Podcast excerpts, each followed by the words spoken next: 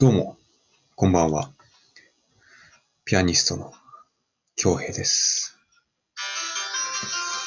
えー、今日の BGM は、ヨハン・セバスチャン・バッハの平均率クラビア集第2巻ですね。えー、この楽器はハープシコードといって、えー、別名チェンバロとも言われるんですけれども、えー、キース・ジャレットのハープシコードでお送りいたします。さて、えー、今日はなぜこの BGM にしたかというと、えー、今日は久しぶりにね、バッハの平均率クラビア集の楽を引っ張り出して弾いてみたんですよ。うーん。なぜかふと思い立ってバッハを弾きたいと思って、なんでだろうな。やっぱキースの録音をたくさん聞いてるから、その中にもバッハの録録もたくさんあるし、うん、そうだな。このキス・ジャレットの録音を聞いて、あ、俺もバッハ弾きてえと思って、それで早速楽譜を引っ張り出して、平均リスクラビア集のね。それ実際弾いてみたんですよ。そうしたらもう本当に、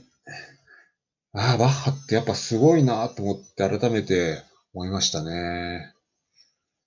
うん。今までバッハをしばらく弾いてなかったのが本当にもったいないなと思ったぐらい、バッハの音楽素晴らしいなと思って。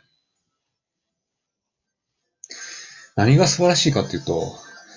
たくさんセーブがあるんですね。3世とか4世とか。セーブってあの、メロディーがいくつか重なり合ってハーモニーとなって、それが、メロディーでも、メロディーが3個とか4個とか重なり合ってるんですけど、それがハーモニーになってるっていう、本当に素晴らしい芸術的な音楽でして、まあ、ポリフォニーとホモフォニーっていうのがあって、ポリフォニーっていうのがこのバッハとかヘンデルとかそのバラック音楽でよく用いられた様式であって、いくつか、たくさんメロディ、さっき言ったたくさんメロディが重なり合ってハーモニーとなしているっていうね、本当に芸術性の高い僕の大好きなパターンでして、やっぱりうん、このバッハは、本当に、自分で弾いてて思ったんですけど、本当に素晴らしいですよね。本当構築性が感じられて、本当に芸術性を感じますよね。うんまあ、今聞いていただいてもわかるように、なかなかね、言葉では表現できないぐらい、に、バッハとかヘンデルとか、バロック音楽って本当に素晴らしいなと思って、前にもちょろっと話したんですけど、人間的な感情はほとんど感じられない、ほぼ感じられないですよね。本当に神が宇宙のどこかに存在しているであろう音楽を、このバッハを通じて、この世に表す、されたと言ってもいいぐらい。うんそういう音楽だと思います。本当に神の音楽っていう、神秘的な音楽だと思いますね。うん。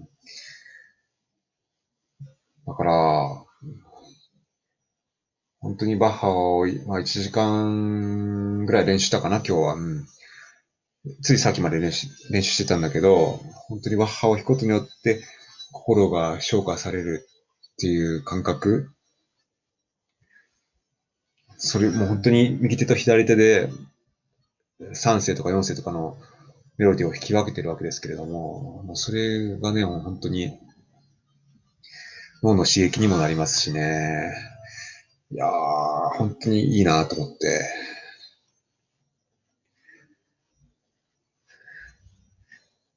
うん。だから大学時代はもちろんバッハをたくさん勉強したん、たくさんというかね、厳密には1年生の前期だけしかバッハは習わなかったんだけど、やっぱね、自分が思うに、大学4年間あるわけじゃないですか。ずっとバッハはやるべきだと思います。習わせるべきだと思いますね、学生には。うんやっぱりまあ、どうしても時間が限られちゃうから、まあ、レッスンは週に一度45分しかないわけだし、うん。だからもう本当にピアノ専攻はね、もう一枠ぐらい設けて週に2回レッスンして、もう一つはその、一コマは、まあ、本当にそのベートーベンとかショパンとかそれぞれの時代の音楽をやって、もう一つは、もう一コマは必ずバッハをやらせるっていう、そういうカリキュラムにした方が絶対いいなと思うんですよね。せっかくね、高い金払ってね、本当は言ってるわけですからな、このバッハで崇高な、バッハとかバロッコンガとか、その辺の崇高な音楽はね、ずっと通年、4年間なら4年間ずっとレッスンするべきだと思います、本当に。だから、本当にちょっと今、日本、まあ今もしかしたら自分の母校の大学もカリキュラム変わってるかもしれないですけど、うん。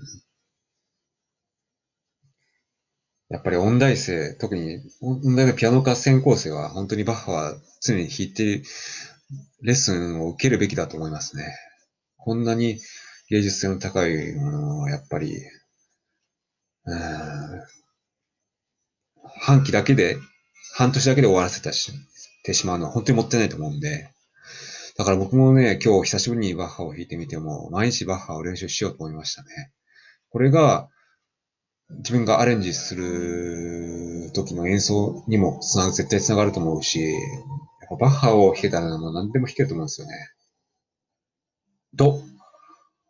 僕はかつても思ったことありますし、今日久々にバッハを弾いてみて、本当にそれは改めて思いました。なので僕はこれからバッハをもうたくさん弾いていこうと思います。毎日のように、バッハは練習曲として、練習曲って、まあ、バッハを練習曲にするっていうのも、まあ、それは、まあ、本当それそうですね。まあ、機械的なテルニーとかやるよりか絶対バッハをやった方がいいと思うし、うん、ということを、今日久々にバッハを弾いてみて、平気にするクラビビアシを弾いてみて思いました。で、今後ね、YouTube でも定期的にライブ配信をやっていこうと思います。その中でね、まあ、クラシックもね、取り入れていこうと思います。やっぱり、自分音大卒業してるわけだし、絶対クラシックはね、クラシックの素晴らしさっていうのを皆さんに、ね、やっぱり知ってほしいと思いますし、そういうことで、そのためにもね、バッハを毎日練習して、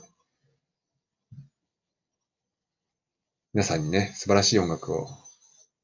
配信で、もしくは YouTube のアップ動画でお伝えできればと思いますので、絶対バッハを毎日弾くことにより、それは絶対いい方向に向かうと思いますので、皆さんどうぞお楽しみにしていてください。それでは今日はこの辺りで、ピアニストの京平でした。また明日。おやすみなさい。バイバイ。